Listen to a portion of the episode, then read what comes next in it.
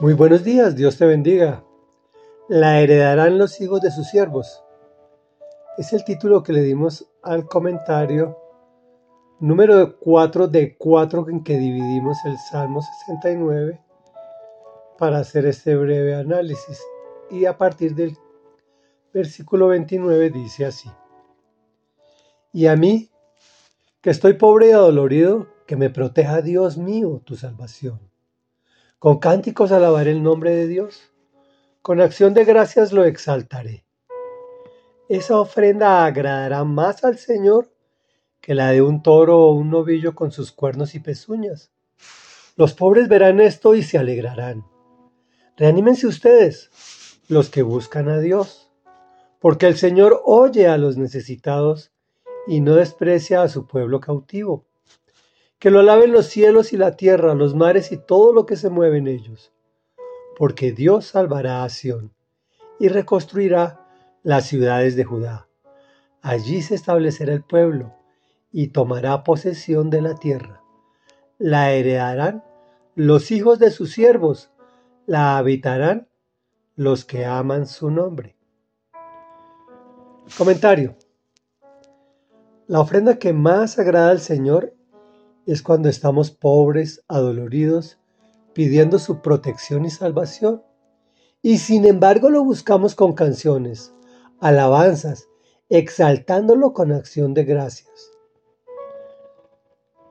El domingo pasado, en una estupenda prédica del pastor David Espíndola, nos enteramos que se llaman alabanzas oscuras cuando actuamos de esta forma.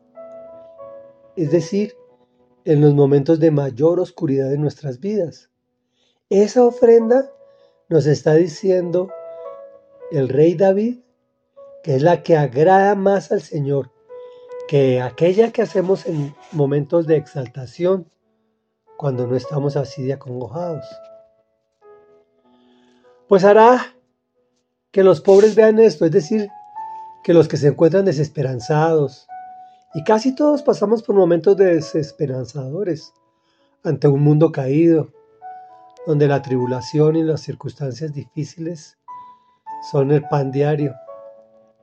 Pues estas personas, o todos prácticamente los que se encuentran en nuestro entorno, se alegrarán, se reanimarán y buscarán de Dios al ver que nuestra fe es consistente en los momentos de alegría, junto como en los momentos de tristeza y de dolor y es realmente buscar a Dios.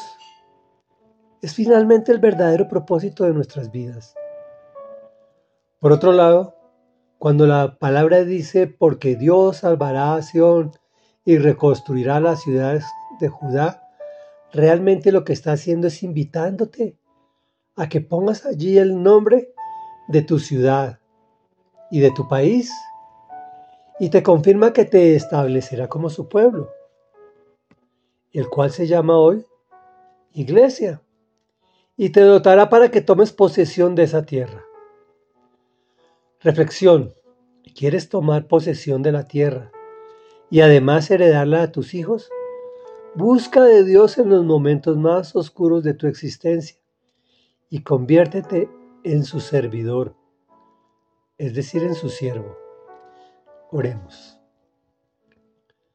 Amado Dios, gracias porque nos permites tomar posesión de la tierra y además heredarla a nuestros hijos.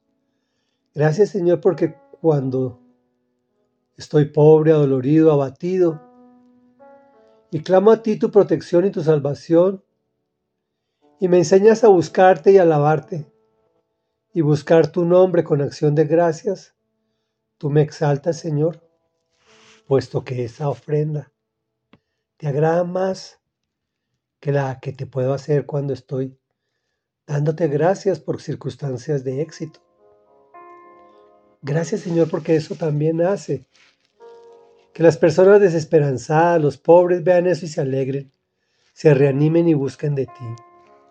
Que realmente, Señor, Tú eres el Salvador. Tú eres nuestro Señor y nuestro Dios y es el verdadero propósito de nuestras vidas. Buscar de ti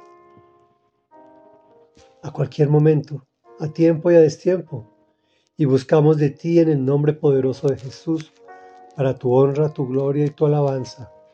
Amén y amén.